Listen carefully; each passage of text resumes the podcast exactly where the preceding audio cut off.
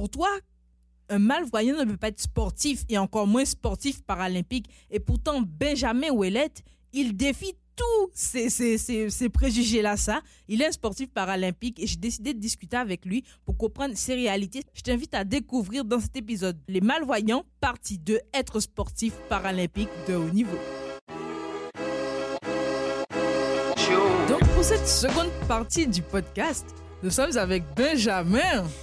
Salut! Salut Myriam. Alors, pour ceux qui ne savent pas du tout, ben, Benjamin, lui, il est euh, dans la même école que moi, mais c'est aussi ben, un sportif euh, paralympique. Oui. Franchement, euh, je trouve ça impressionnant déjà d'être sportif ben, olympique. C'est quelque chose, mais paralympique en plus, c'est encore, plus, c'est encore plus impressionnant. Je suis en train d'imaginer, enfin, de me remémorer qu'est-ce qui s'est passé dans les premiers temps quand tu as un peu dit ça et que c'était Ouais. le début de l'année. Je m'étais dit, mais comment il fait pour courir sans tomber? Mais en même temps, il est malvoyant, mais il, il est sportif de haut niveau. Ouais. Comment ça se passe? euh, dans ce- Ben, ben, ben, premièrement, Myriam, on tombe des fois. Juste ça comme ça. là. Non, euh, ben, comment ça marche? Premièrement, c'est sûr que les, programmes sont un peu plus compliqués. Donc, euh, quand tu peux commencer à faire du sport, puis t'es- un paralympien, puis t'es jeune, puis tu te dis, OK, euh, comment je vais faire pour faire du sport de haut niveau?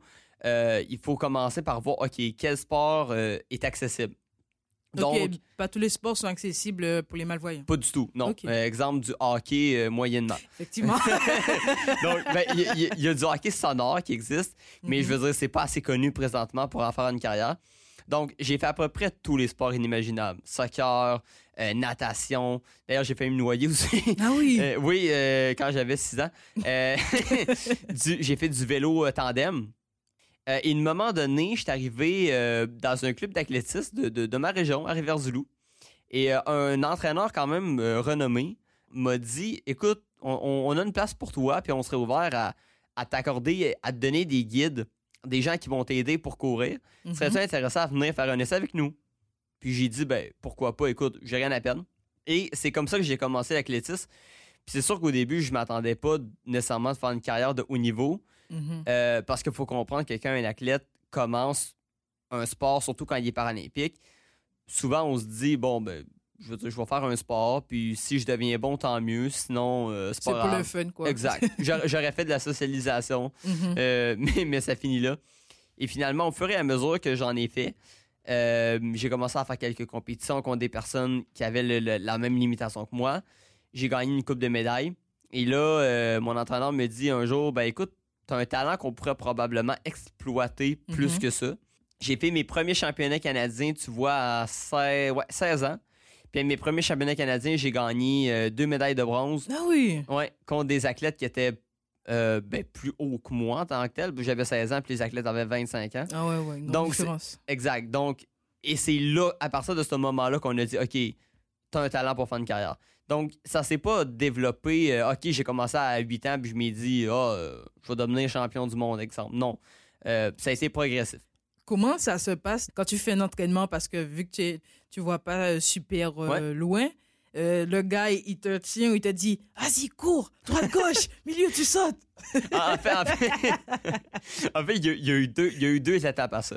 Mhm. Quand j'étais jeune, vu qu'on connaissait pas les techniques comme du monde, on y allait un peu la, la méthode du bord, comme on peut appeler. Mhm. Donc, le guide me tenait par l'arrière du chandail, par exemple. et moi, C'est un petit et- peu dangereux. euh, il me dirigeait avec ça. Ouais, c'était, euh, c'était, oui, c'était quand même dangereux. ou, ou on y allait carrément juste par la voix. Donc, c'était un peu, euh, on y allait au feeling, comme on dit. Et, euh, mais au fur et à mesure, on s'est rendu compte, quand j'ai commencé à faire des, des compétitions internationales ou nationales, que ça prenait quand même un minimum de technique. On peut pas improviser un guide n'importe Mhm, comment. mhm. Alors, il y a une corde qui existe. C'est, on appelle ça un cordon au niveau paralympique. Et c'est, dans le fond, quelque chose que je mets dans mon poignet. Et je suis relié au guide qui, lui, fait la même chose.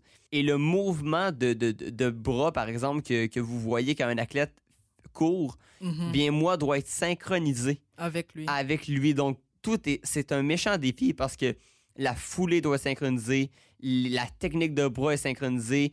Puis, je veux dire, quand toi, tu décides de tourner la courbe, faut que le guide en arrière suive. là. Donc, il y a vraiment une synchronisation à faire. Et le problème quand on est paralympique, c'est que souvent, on n'a on pas les mêmes guides Ah ouais, parce que justement, il faut cette certaine coordination. Oui, puis c'est que souvent, il y a un manque d'accessibilité. Les- Les guides, c'est des athlètes de haut niveau, donc ils font eux-mêmes leur propre compétition. Alors souvent, on n'a pas les mêmes. C'est vraiment dur de développer une chimie avec, la Avec personne. guide, ouais. Exact.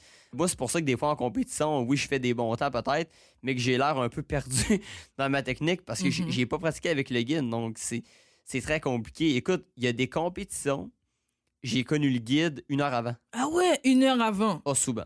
Et en fait, ça veut dire que ta compétition, c'est Ouais. 10 semaines, donc tu fais tous les, tes entraînements par semaine. Mais mettons, chaque jour, chaque semaine, tu changes de guide? En, en fait, euh, en, en raison justement d'un manque, manque. flagrant, Ouais. je fais beaucoup de pratiques, pas de guide. Ok, ouais. Et ça, c'est quand même, un- on va dire, un problème parce Mhm. que, bon, premièrement, tu prends des risques. Ouais, on va ouais, s'entendre, là. Euh, tu sais, je veux dire, pas loin que la semaine passée, j'ai foncé dans une chaise en plein milieu de la pile d'athlétisme. Puis c'est ma cheville qui a pris le coup. Je veux dire, on s'entend, là, on prend des risques. Mais c'est au- aussi que je pratique pas la corde. Je pratique pas ma Ouais, technique. Et, et je veux dire, je cours pas tout seul en compétition. Donc, je tu pratique oublies pas la parfois, réalité. Tu oublies parfois, en fait, entre guillemets, les mouvements que s'il tire de cette manière, ça Exact. veut dire tourne ou fais ci, fais ça. Exact. Donc, c'est. Puis il y a des trucs, parce qu'il faut comprendre aussi qu'au niveau de la course paralympique, t'as pas le droit vraiment de parler. Euh, en fait, c'est compliqué, là. T'as le droit de parler, mais il mais, mais faut pas que l'arbitre te voie, puis faut pas que ça soit flagrant. Ah oui, t'as pas le droit de parler. Pourquoi? J'en ai aucune idée. Ok. Pour pas, pas- non, mais pour pas influencer les autres athlètes, j'imagine. Ah. Euh, mais donc, faut développer des trucs au niveau du toucher, Mhm. au niveau de, de, de, de certains signes. Mais je veux dire, si tu connais pas la personne, comment tu fais pour avoir une- cette ça. chimie-là? Donc, euh, non, le, le sport paralympique au Québec, surtout en athlétisme, c'est, c'est vraiment pas parfait pour les personnes qui ont une limitation visuelle. Mais n'importe qui ne, ne peut pas être guide, puisque là, tu disais, c'est des Ouais. sportifs de haut niveau, mais ça peut pas être, euh, disons, ben moi, euh, admettons, je cours, euh, bon, c'est pas du tout vrai, mais je fais de, trois petites courses dans la semaine. Et j'ai dit, bon, ben, je vais aider Benjamin, ça a l'air facile. Quand, quand j'étais jeune, oui. Quand j'ai commencé, j'étais pas très bon. À peu près n'importe qui pouvait me guider. Je veux dire, n'importe qui qui- était euh, un minimum en forme, Mhm. il disait, ah, je vais guider Ben, il pouvait. Mais euh, quand tu deviens un athlète de haut niveau, non. Ça te prend quelqu'un qui est plus haut niveau que toi-même parce que en réalité, cette personne-là doit être capable de, de- de finir la course pas essoufflée parce que c'est elle qui dirige tout. Euh, OK, on, on fait ça, on euh, t'es rendu à tel temps, celle qui motive, si elle n'est pas capable de suivre, il y a un gros Mhm. problème. Donc, oui, il y a vraiment une importance d'avoir un guide qui est expérimenté, euh, pas nécessairement en, en guide, mais quelqu'un qui est expérimenté au niveau du course, sport. ouais. Exact. Tu peux pas avoir un, un guide qui, qui, OK, cours euh, pour mes loisirs, puis je, je vais aller guider Ben. Non, ça ça. pas. Ben, Alors que vous n'avez pas le même niveau, toi, t'es plus avancé, lui, il est là. Attends, attends, laisse-moi reprendre mon Ouais, ça. minutes. Puis souvent, les gens, c'est un piège aussi, hein. Euh, les gens ont tendance encore à sous-estimer un petit peu le, le- le- le sport paralympique à ce niveau-là. Mhm. parce que souvent les gens sont OK, Ben, il court, c'est c'est vraiment cool. Euh, je pourrais aller courir avec. Alors qu'ils n'imaginent pas tous les, les entraînements que tu fais. Exact. Les, les gens, ils réalisent pas le niveau que ça prend pour être en haut niveau paralympique. C'est plus comme en 1980 Mhm. où le sport paralympique était juste en mode si tu cours, t'es correct. Avant, c'était euh, OK, tu cours, puis c'est- parfait, tu cours, c'est des lo- c'est déjà bon, faut qu'on on va, ah, on va t'amener au Paralympique. Euh, en 2023, c'est plus ça. Là. Ça te prend des standards. Là. Justement, c'est quoi euh, pour que les gens comprennent vraiment?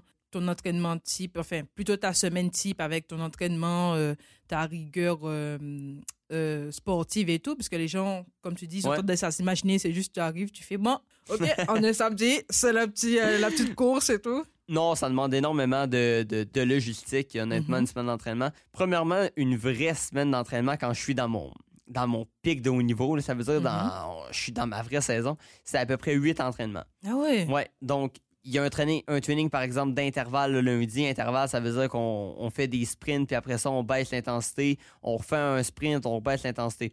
Donc, on fait un intervalle le lundi. Le mardi, on refait un jogging, exemple. Le mercredi, encore un intervalle. Le jeudi, tu sais, tu comprends? Mhm, mhm. On fait un intervalle aux deux jours. Donc, on fait trois intervalles par semaine. Et on, là-dedans, ça compte pas les entraînements musculaires, ni les traitements qu'il faut, parce que souvent, on se fait des, des petites blessures. Donc, ça nous prend un entra- euh, des, des traitements. Donc, le temps que ça prend, c'est Mhm. complètement fou. Puis là, je vous parle même pas des études là, que je combine à travers ça. Ouais, c'est vrai. Tu combines les études à travers une carrière de haut niveau. C'est quand Honnêtement, même difficile. Ça, c'est quelque chose. Puis, faut comprendre que j'en parle pas tout le temps parce que je suis quelqu'un de, je veux dire, d'orgueilleux. Puis, tu sais, tu me connais, Myriam, j'aime pas vrai. parler de mes problèmes. Mais notre quotidien est beaucoup plus. Diffi- ben, différent que de ce que les gens imaginent, en fait. Ouais, puis Marie-Ève l'a très bien expliqué d'ailleurs, Mhm. mais le, le quotidien est beaucoup plus compliqué. Là, Oui, euh, juste se lever pour aller à l'école. C'est déjà un truc. C'est déjà un défi. T'as Mais- là un quart de ma journée de fête. Là. Mais Fait- justement, ouais. on- on- avec Marie-Ève, on a parlé un peu des problématiques Oui. dans la vie quotidienne des malvoyants. Mais dans le sport, c'est quoi les, les problématiques qu'il y a? Parce que tu disais, déjà, on a vu que ben il n'y a pas vraiment de guides qui sont attitrés à Mhm. chaque euh, sportif. C'est quoi encore qu'il y a? Je dirais le, le, le, le problème, c'est qu'on n'en parle pas du sport paralympique. Là. Je Mhm. sais pas si vous remarquez, là, mais euh, quand il y a les Jeux olympiques, tous les journalistes s'en vont. Puis après ça, dans les Paralympiques. Mais les Paralympiques, en réalité, sont à, sont à la télé pour se donner bonne conscience. Mais on va s'entendre que c'est pas médiatisé, on met moins d'argent dans le programme, Ça, c'est vrai. ce qui fait qu'on développe pas d'athlètes de haut niveau. Là, je veux pas rentrer dans un débat politique ici, c'est pas le débat, mais euh, chez les femmes, c'est encore pire. Le sport paralympique en athlétisme, quand tu regardes les classements puis le, le développement au Québec, tu savais, Myriam, il y a aucune femme dans l'histoire qui est allée aux Paralympiques Ah et oui, qui était non-voyante en athlétisme. aucune femme de l'histoire depuis la, la création des Jeux. Non, c'est fou. Le- Chez les hommes, oui, au Canada, parce que, bon, mais, mais au Québec, il n'y a aucune femme non-voyante qui s'est rendue en athlétisme aux Paralympiques. C'est pas normal, on est en 2023. C'est ça. Donc, le développement est vraiment pas bon. Il y a Euh, beaucoup, beaucoup de retard par rapport à- ah. aux Jeux olympiques euh, Exact. classiques. Puis, puis je parle au Canada en passant. Les États-Unis font pas mieux tant que ça. Pour avoir parlé au, euh, à, à un gars qui est champion du monde dans sa catégorie, Mhm. il me racontait qu'aux États-Unis, ils n'ont pas plus de subventions. Euh, Il n'y a, pas de compé spécialisé nécessairement pour sa catégorie spécifique. Il n'y a pas d'aide. Donc, on parle que le Canada a un problème, mais je pense que le monde en général doit se un poser une problème. question. Ouais, c'est un problème d'accessibilité. Puis, on, on se vante en 2023 souvent, hein, on, Ah, on est ouvert, on est ouvert. Mais il y a encore beaucoup de, de, de, de pas à faire, en fait. Ah, ben Justement, oui. en parlant des Ouais. subventions, Hmm. est-ce que toi, en tant que sportif de haut niveau, tu reçois des subventions ou c'est tes parents qui financent euh, le tout, en fait? Moi, je suis très chanceux. Euh, J'ai toujours eu la chance d'avoir de l'aide. Bon, faut comprendre que, premièrement, mon père, Mhm. donc mon père a quand même certains talents en administration et en marketing. Donc, mon père est mon agent. Ah ouais. Ce qui veut dire que mon, ça aide, là, mon père. Et mon père a beaucoup de contacts dans le monde des, des, des, des compagnies, dans le monde des. des- il connaît la tout le monde. communication et tout. Oui. Ouais. Ce que ça fait, c'est que j'ai quand même certains commanditaires qui m'aident. Puis je suis un des seuls paralympiques, probablement, euh, je veux pas parler dans le monde, là, mais au Canada, qui est aussi bien rémunéré. Là. Je suis pas à plaindre Ah à ce oui? niveau-là. Ouais, non, non, j'ai beaucoup d'aide pour voyager. euh, j'ai des commanditaires assez incroyables. Et, et ça, ça compte pas mes bourses de, De, du, de- du Canada qui, qui m'en fournit quand même un minimum. Mhm. Donc, moi, je suis pas à plaindre. Mais si je parle pour le, le- le- en général, les gens ont pas de bourse. Ils ont leur bourse parce qu'ils sont élites, mais ils n'ont pas de Mhm. commanditaire. Donc, euh, c'est un problème. quoi environ les, les, les subventions et tout qu'ils ont sans peut-être dire un chiffre précis Ouais. si tu préfères pas, mais c'est quoi environ qu'un sportif paralympique gagne? Mais pour vous donner une idée, là, si tu es élite, ce qui est mon niveau, mais là, je, je vous parle juste de la bourse que le Canada nous donne en tant que tel, Mhm. c'est 4000. Mais 4000. Pour mais- l'année? Exact. Mais 4000 dollars, je veux dire, t'en Ah as ouais. pas assez pour vivre. là, Ben on s'entend. Le, le 4000, euh, qui est pas imposable en passant, mais le 4000 te sert à voyager. Mais il te sert pas à vivre. Ben Et, et si t'es, on appelle ça, euh, là, il y, a- il y a vraiment expert, comme on appelle. Mhm. Là, tu peux gagner un brevet de, de 25-30 000 Puis même à 25-30 000 je veux dire, c'est mieux, mais tu peux pas faire une carrière de ça nécessairement. C'est parce que je veux dire, t'en auras pas assez pour après ta carrière. Donc, il faut que Ben tu aies un plan B. Donc, moi, je suis vraiment pas à plaindre, honnêtement. J'ai des commanditaires incroyables. J'ai des gens, j'ai beaucoup de, je pense, j'ai deux, trois entraîneurs, un physio, euh, mais c'est pas tous les athlètes paralympiques qui ont cette Chance, comme Ah, tu dis. Exact, cet encadrement-là. Puis moi, je veux dire, je suis ici justement parce que, je- oui, moi, ça va bien, mais je veux parler au nom des Paralympiens. Je veux que le sport paralympique se développe. Puis j'espère, Myriam, parce que Mhm. j'ai- fait quelques records du Québec puis canadien, j'espère que dans 20 ans, là, ces records-là vont être battus. Là. Par des gens qui seront mieux financés, en Exact. fait. J'espère que dans 20 ans, on va. oh, oui, on va encore parler de moi nécessairement pour ce que j'ai apporté, mais je veux qu'on parle des gens qui vont avoir battu mes records, puis on va pouvoir dire maudit que le sport paralympique aujourd'hui, le développement, il est bon. C'est vrai. Parce que, comme tu dis, 4000 dollars, c'est vraiment rien. Limite, si tu dis tu achètes juste ton équipement, après, tu les achètes ton équipement, mais tu peux pas aller Ouais, ben, plus loin dans les compétitions, en fait. Non. Fait que non, c'est vraiment un défi. Puis honnêtement, je, je considère que le sport paralympique a beaucoup de travail à faire. C'est déjà mieux que c'était, on s'entend. Mhm. là. C'est c'est plus comme, en- comme j'ai dit tantôt en 1980.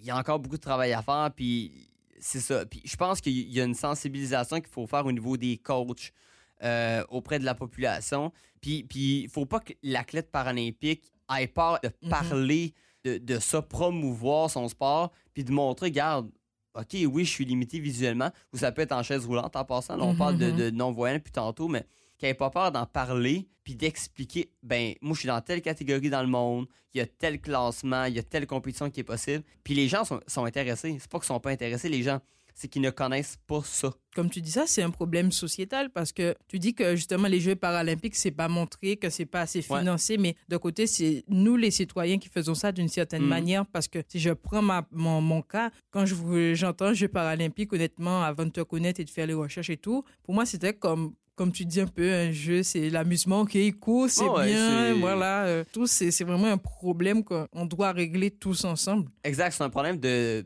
c'est un problème de mentalité. Oui, c'est pas de- puis c'est pas de la faute. Je lance pas nécessairement la pierre à- aux gens nécessairement parce que ça fait des je veux dire, ça a toujours été comme ça comme Mhm, mentalité. mhm. Faut juste changer ça puis être plus ouvert à ce niveau-là puis adapter parce qu'il y a des sports en 2023 qui sont pas encore on va dire euh, praticables pour Par quelqu'un. exemple? Je parlais du hockey. Oui, c'est vrai. Je veux dire, non non mais c'est correct, t'inquiète. Et la boxe aussi? Ouais, la boxe. Ouais. La boxe, je pense que à éviter. Là. Sincèrement, je pense, je pense pas que la boxe va avoir une solution un jour pour faire de la boxe. À, à moins quand on reçoit un coup de poing, ça fait un grelot pour dire que t'as reçu le coup de poing. T'es un peu tard, là. non, mais sincèrement, tu sais, je veux dire, le, le- le hockey, il y en a du hockey sonore. Mhm. Mais c'est quand qu'on en parle. Je veux dire, la plupart des gens savent même pas que ça existe, le hockey sonore. Là. Puis, puis le, le basket, puis tous ces sports-là. Puis pourtant, tous ces sports-là sont adaptables en soi. Là. Je veux dire, tu pourrais mettre un grelot dans un ballon de basket. Fais-moi pas croire qu'il n'y a pas de solution possible. C'est comme le soccer parce que j'ai regardé un petit reportage. Ouais. Ils étaient dans une petite salle et tout. Puis ils avaient un très gros ballon et Ouais, la salle ballon était en mousse exact. pour Ouais. pas que tu vois ils se tapent euh, s'ils rentrent dans un mur et tout. Ouais, puis euh, ça existe en passant. Ça, ça existe, le soccer aux Paralympiques. Mhm. Euh, puis pour les avoir déjà vu jouer, là, vous seriez surpris comment ça va vite. les, non, mais les gens pensent que ah, ça doit être lent. Euh, non. C'est surprenant comment ça va vite. Pour des gens qui voient rien parce qu'ils bandent les yeux de tous les joueurs en passant, il y a juste le gardien qui voit un peu. Parce que, bon, Il faut quand même qu'il arrête on- les balles on- parce que exact. il se bat dans le visage. on veut lui donner une chance. mais, mais, ça, mais ça va vite, vous seriez surpris. C'est complètement fou. Il y, a- il y a beaucoup de défis quand tu veux faire du sport paralympique. Puis souvent, la- les parents ont la mentalité de Ah, mais là, mon enfant, il y a, il y a une limitation. Ils vont pas assez le pousser dans le Mhm. sport. Tu sais, ils vont dire on ah, va faire de la musique à la place ou euh, je sais pas. Quelque chose moi. de plus accessible pour Ben, lui, ça. entre guillemets. Ouais, je comprends. Ils veulent protéger leurs enfants, puis c'est excellent. Mais je pense qu'à long terme, il faut quand même que les- ton enfant vive des choses Mhm, euh, Extraordinaire. exact, vive des expériences. Puis s'il a le goût de foncer, ben let's go. Tu sais, à la limite, il va se planter une coupe de fois. OK, mais je veux dire, je m'ai planté moi-même une coupe de fois en vélo, par exemple, puis j'en ai fait une coupe de débat. mort. ben non, mais c'est ça. Il, à un moment donné, il faut laisser une- faut pas être nonchalant, OK? Mais il faut laisser une part de, de responsabilité. Ça, ça va pas juste faire du bien à ton enfant, ça va inspirer les gens autour aussi. Mhm. Les gens, là, sont contents d'en entendre des belles histoires euh, aux nouvelles, par exemple. On peut juste entendre la guerre en Ukraine. Les, les parents ont un, un énorme rôle à jouer là-dedans, puis mes, mes parents... Justement, j'allais te demander Oui, comment est-ce que tes Ouais. parents, ben, ils, ils- ils t'ont vu dans le sens que quand tu as décidé d'être sportif euh, paralympique, ils t'ont soutenu et les gens autour, ça c'est une deuxième question, et les gens autour, ils ont vu comment, ils t'ont vu. Moi, mes parents, euh, ils m'ont toujours respecté dans mes choix. Il Mhm. faut comprendre que mes parents ont toujours été ben et pas faire du sport. J'ai toujours été très sportif. Mes parents m'ont toujours encouragé. Fait que quand j'ai dit ah ben moi je veux faire du sport de haut niveau, je veux me dépasser. Mes parents m'ont jamais euh, m'ont jamais dit ah ben c'est pas possible, trop dangereux. Non, jamais. Euh, j'ai toujours eu un soutien euh, incroyable puis ils sont ils vont me laisser y aller puis ils vont me laisser faire des erreurs, puis rebondir, puis je pense que c'est ça qui fait que j'ai pu faire cette carrière-là. Puis au niveau de mes amis, je te dirais que mes amis, ben, premièrement, ils connaissaient pas le sport paralympique au début. Puis je pense qu'ensuite, ça a été, OK, c'est vraiment hot parce que tu peux courir malgré le fait que Tu, tu, tu vois, vois pas. pas. Ouais. Mais pour la plupart des gens, même mes amis, juste le fait que je cours encore aujourd'hui, c'est suffisant pour eux. Non, mais c'est vrai, souvent, c'est ça. C'est pour mes amis, là, ah, Ben, c'est déjà excellent. C'est vrai, en fait. Puis, théoriquement, c'est vrai. Juste faire quelque chose, décider de se lever de ton divan, là, puis d'aller courir, juste ça, c'est. Là, C'est vrai. Là, c'est des, petites, euh, des petits pics pour ceux qui Non, sont mais-. Non, mais juste. non, mais juste ça, c'est excellent. Mais quand tu décides de, de, de, de faire du sport de haut niveau, les gens souvent sont Ah, ouais, OK. Comment ça marche? Euh, y a- quelle compétition? Les gens connaissent pas vraiment ça, même Mhm. mes amis. Puis, parce que là, j'en ai, j'en ai pas parlé. Puis la difficulté sociale quand t'es non-voyant, c'est incroyable. Ben, parlons-en, puisque Oui. tes premiers amis, ben, quand ils ont su que tu étais non-voyant. Ouais, au début, ouais, quand j'étais jeune, ouais. ouais. Hmm. Comment ça s'est passé, Oh, leur ça- réaction? Oh, ça a été difficile. là. Mon, mon primaire, j'ai été intimidé, mon primaire. Ah oui. Euh, ouais, j'ai eu des problèmes, des gros problèmes d'intégration. Faut comprendre que j'en voulais un peu au monde entier. là. J'étais, euh, j'étais très frustré de la vie, comme on dit. Je te dirais, euh, j'ai eu un réveil au secondaire. Un moment donné, je sais pas si je m'ai réveillé un matin ou j'ai reçu un coup sur la tête, je sais pas. Mais un moment donné, je m'ai dit, je peux pas rester comme ça. Ça marche pas. Écoute, je me faisais inviter à aucune fête. J'étais Ah vraiment. oui. Ouais, non. euh, Exclu carrément. Ouais, je le vivais vraiment mal. Puis en un an, j'ai tout changé. J'ai passé de, de quelqu'un qui avait pas vraiment d'amis en un an à un des, des- une des personnes peut-être les plus populaires de mon école. Pourquoi? Ben parce que j'ai commencé à, justement à faire du sport. J'ai commencé à, à plus euh, tu m'intégrer dans les activités scolaires. Je pense que quand tu as une limitation, ou même dans la vie en général, les personnes qui ont, qui ont de la difficulté au niveau social tout court, parce que t'as pas besoin d'avoir une limitation pour avoir quelques difficultés, parce que c'est quand même dur, on s'entend. L'intégration sociale, c'est- ouais, c'est vrai. c'est compliqué. Donc, je pense que la clé, c'est tout le temps essayer. Jamais abandonner, tout le temps foncer vers les gens. Puis, je dirais pas s'imposer, mais montrer tes idées. Montrer t'es qui en tant que personne. Puis, pas, pas t'apitoyer sur ton sort. C'est facile de, de, de, de, de dire Ah, ben, j'ai une limitation, je vais pas m'intégrer, ça sert à rien, Mhm. les gens comprennent pas. Ben, c'est pas vrai qu'ils peuvent pas comprendre, mais faut que tu leur expliques. Faut... Puis, il y, y a une il y a une histoire aussi de, de normaliser le fait que tu vois pas aussi. Mhm. Moi, euh, mes amis au quotidien, ils l'oublient, là. Ils l'oublient complètement que j'ai une limitation. C'est pas un problème. là. Pour ça, des fois que je fonce dans des poteaux aussi. dans, dans des échelles aussi. hein. Comment ça se fait, Ben? Tu voyais pas? Ah, ben oui, c'est vrai, effectivement. non, mais donc, je pense que c'est de normaliser les choses autant en chaise roulante, quand tu as une difficulté visuelle ou- Mhm. ou, ou autre, tout autre. Il faut normaliser les choses. Il faut qu'on l'oublie puis qu'on voit ta personnalité. Parce qu'en réalité. voix, ton handicap. Ah, ben c'est ça, mais c'est parce qu'en réalité, c'est ta personnalité qui est importante. Mhm. et non le reste. Autant physiquement, euh, on s'en fout, tu comprends? C'est, c'est juste le, le- l'important, c'est ta personnalité, c'est ce que tu es capable de, de, de- C'est ce que tu vaux en tant que personne. C'est ça qui est important. Puis le jour où moi j'ai compris ça, personnellement, ça m'a amené vraiment loin parce que. Puis ça prouve aussi que tout est possible parce que tu peux Mhm. changer ta vie du jour au lendemain. Tu peux partir de zéro à aller vraiment loin. Il t'a dépassé. Exact. Tu peux, tu peux. Écoute, tu peux passer de, de, de zéro à devenir champion du monde. Il n'y en a pas de problème. là. C'est. Tout est possible. faut juste y croire, puis il faut que tu aies surtout les bonnes personnes autour de toi, par contre, pour te, bien te conseiller, puis t'amener à te réaliser. Parce qu'il y a des gens, c'est ça le problème aussi, ils sont pas entourés des bonnes personnes, ils ont tout pour réussir, mais ils n'ont pas l'encadrement. Je parle en sport surtout. Ils n'ont Mhm. pas l'encadrement autour d'eux. Mais quand tu as ça, tu peux y aller en ligne. C'est, tu sais, the sky's the limit, comme on dit, tout est possible. Puis Mm, mm, mm. je pense que c'est ça l'important qu'il faut retenir. Mais l'autre chose que je veux dire aussi, c'est qu'il faut jamais arrêter d'y croire. Sais, on parle des rêves, là, on en parle souvent au CRTQ, des, des rêves puis des aspirations. Je pense qu'il faut, faut tout le temps avoir des rêves. Le jour où tu arrêtes de rêver puis tu es satisfait de ce que tu as accompli, parce que c'est facile, des fois, tu dis, hey, avec, avec telle affaire que j'ai dans ma vie, je suis satisfait de ce que je viens de faire. Le jour où tu dis ça, ça va pas. Là. Parce que tu vas arrêter de te dépasser, tu vas, tu vas t'asseoir sur ta réputation, ton talent. C'est pas bon. Il faut toujours croire qu'il y a quelque chose de plus à améliorer ou un but derrière ce que tu viens de faire. Puis je pense que c'est ça l'important, mais faut être fier par contre. faut réaliser ce qu'on vient d'accomplir. Puis je pense que ça, euh, quand, on, on- quand on a bien réussi, honnêtement, au niveau de la, de la fierté puis de la, la réalisation qu'on accomplit, c'est vraiment incroyable. Parce que non Mm, mm, seulement, mm, mm. comme j'ai dit, tu te réalises, mais tu rends les gens autour de toi aussi fiers. Fier de... de toi. Exact, puis fiers de ce que eux t'apportent aussi. Tu peux vraiment faire une différence aussi dans, dans la vie des gens autour de toi. là. Mm, mm. Si tu avais une phrase ou, Ouais. euh, à dire aux gens qui sont euh, autant malvoyants ou autant ceux qui sont amis des malvoyants, ou peu importe un handicap d'une manière générale, qu'est-ce que tu leur dirais? Je dirais que l'important, c'est la, la compassion, mais non la pitié. mhm. Puis là, euh, ce que je vais m'expliquer par là, c'est que souvent les gens ont tendance à vouloir tout faire pour ces gens-là. Ah, euh, on va t'aider pour tel travail. Ah, on va faire ça, on va faire ça. Euh, ça va pas aider la personne qui a une limitation si tu fais tout pour lui.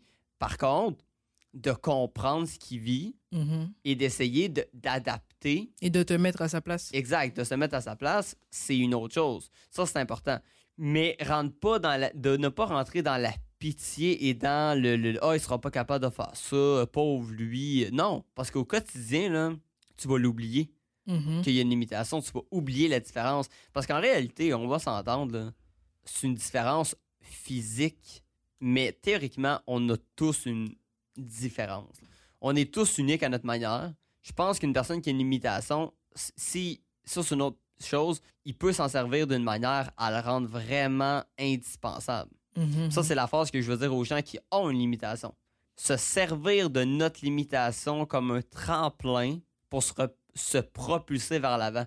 Et ce que je veux dire par là, c'est pas de se servir de son handicap pour dire pauvre moi. euh, non. C'est de se servir de sa limitation pour Développer d'autres compétences, Exact. d'autres capacités. puis intéresser les gens. Parce que les gens connaissent pas ça. Ça les intrigue. Donc, tu peux t'en servir pour que les gens aient le goût de venir te parler. Puis les employeurs aussi, hein, Myriam. Les employeurs aussi, ils Beaucoup aiment de pitié. Et- et- oui, puis, mais quand ils connaissent ça, là, on tombe dans la compassion, puis ils veulent des gens qui ont, qui, ont une différence parce Mhm. que justement, ça inspire les autres à travailler plus fort. Donc, je pense qu'il y a un équilibre, mais c'est ça. Il faut prioriser la compassion et non la pitié. Puis pour les gens qui ont une limitation, c'est d'essayer de se servir de sa limitation comme un tremplin pour aller vers l'avant et, et- et s'en servir pour que les gens s'intéressent à toi au lieu de que ta différence te nuise puis que les gens ont pas le goût d'aller te parler parce qu'ils savent pas quoi dire. J'entends trop souvent, oh, on sait pas comment l'aborder. Comme une personne normale. Common, c'est que ça. Ça. Ça, ça me fait un peu. euh, c'est- c'est- je ferais un regard bizarre si je pouvais voir un peu. Là. Mais, mais Si tu veux, je peux leur donner un petit coup de leur visage. c'est ça. Mais c'est parce que c'est une phrase bizarre. Je savais pas comment l'aborder. Ben là, C'est ça. écoute, je comprends. C'est normal que des fois on se pose la question, mais ça devrait pas être ça. Je veux dire, c'est un être humain normal. C'est Mm, juste que mm, tu mm. sais pas comment l'aider. Alors, je pense que hum, Il y a beaucoup, beaucoup de travail à faire sur ça, en fait. il y a une responsabilité des deux côtés. Mhm. Euh, Il y, a, il y a une responsabilité des gens autour de- de- d'essayer de, comprendre, mais la personne qui a une différence, Myriam, elle a une responsabilité aussi. C'est pas vrai que ça va de un côté. C'est c'est pas vrai là, que ah, les gens m'engagent pas, c'est tout de leur faute. Mhm. Non, non. S'ils t'engagent pas, il doit avoir quelque chose qui te manque quelque part. Ou il doit avoir une accessibilité peut-être qu'eux ont pas, mais c'est quand même à toi de trouver des solutions De ton côté. Exact. C'est à toi de faire un effort pour trouver des solutions, puis de pas rester dans le Ah, c'est pas faisable. Non, non, il faut, faut que tu essaies aussi. Donc, il y a une responsabilité des deux côtés. Puis ça, je pense que c'est important de le comprendre. Oui, il y a des problèmes dans la société à ce- au niveau de l'accessibilité. Oui, il y, a, il y a un problème au niveau du sport paralympique, mais il faut, que- faut que les deux fassent des efforts. Donc, euh, je pense une histoire de, de- de- de conciliation entre les gens qui font les programmes, dans- autant au niveau du travail qu'au niveau du sport, puis autant les gens qui ont une limitation, puis qui veulent s'intégrer, mais il faut, faut vouloir aussi. C'est vrai que pour euh, conclure ce, Ouais. ce balado, moi aussi, je dirais vraiment la même chose que la responsabilité n'est jamais individuelle, c'est toujours collectif. Comme Exact. tu dis, c'est les deux parties. Et si euh, on ne fait pas ce travail d'éducation euh, au niveau des écoles et tout, des enfants ou même des adultes et de recherche, parce que tu as ton ami, peu importe sa condition, ben, il a un problème et toi, tu es comme, ouais, ok, c'est bien, mais tu n'essayes pas de, comprendre, de lui poser des questions ou juste de faire des petites recherches sur Internet. C'est, ben, c'est, je pense, le minimum à faire.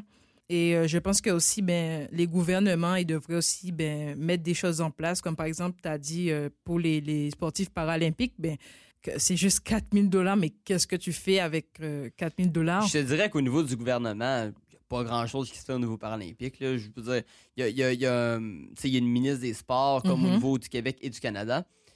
Mais je, Tu vois pas qu'elle fait trop de choses. non, mais c'est parce que le, le sport paralympique est combien tu penses sur sa liste Des priorités, c'est. 4000. Ouais, c'est. Il y a, y a y beaucoup d'autres choses qui tombent avant. Fait que quand t'arrives aux Paralympiques, ben, tu fais OK. Euh, Puis là, je comprends, il y a des responsables qui sont chargés de ça. Mhm. Mais je trouve ça quand même drôle que les personnes, souvent, qui sont arbitres, OK, dans les compétitions paralympiques ou qui sont juges et qui font les règlements, des fois, ils n'ont même pas de formation au niveau paralympique ou ils ont, ils ont pas de. Ils ont jamais vécu avec une limitation. Comment tu fais pour comprendre? C'est ça, comprendre la, la réalité des gens. Donc, je pense que c'est ça. Il y, y a- il y a une histoire de, de, de, de, de de compréhension des fois que j'ai de la misère à un peu à comprendre pourquoi on, on décide tel règlement. Mais Mhm. écoute, mais, mais c'est ça. C'est un travail dans les prochaines années qu'il va falloir faire, euh, tant au niveau gouvernemental qu'au niveau de société et au Mhm. niveau des personnes qui ont une limitation aussi, d'être ouvert à, à ce que ça soit pas tout le temps facile. Mais en essayant, puis c'est en essayant qu'on trouve des trucs, justement, des fois. Des solutions. Exact. ouais. Ben, en tout cas, je, je souhaiterais vraiment euh, te remercier, euh, Ben, Benjamin. D'avoir participé à ce balado, de nous avoir ben, appris des choses, ouvert les yeux, parce que ben, cette réalité-là, ça, des, des sportifs paralympiques, j'étais pas du tout au courant. Ouais. Toutes les personnes euh, ou les amis des personnes qui sont euh, malvoyantes, ben, oubliez, euh, comme disait Benjamin, que c'est des malvoyants, c'est juste des personnes, parlez-leur comme d'habitude, euh, comme tu parlerais à, entre guillemets, ben, entre guillemets, beaucoup de guillemets, quelqu'un de normal Ouais. qui, qui, qui voit. Et puis, euh, n'ayez pas peur de l'inconnu parce que, ben, on est tous des êtres humains, on est tous différents et puis c'est Exact. ça. Puis dans, dans l'inconnu, des fois, on découvre des, des très belles choses aussi. hein. Ça, c'est vrai. Je suis d'accord avec toi. en tout cas, merci à vous tous. Et puis, euh, n'oubliez pas de vous abonner, de partager. Et puis, tous les liens sont dans la description. On se retrouve la prochaine fois pour un autre balado. Salut!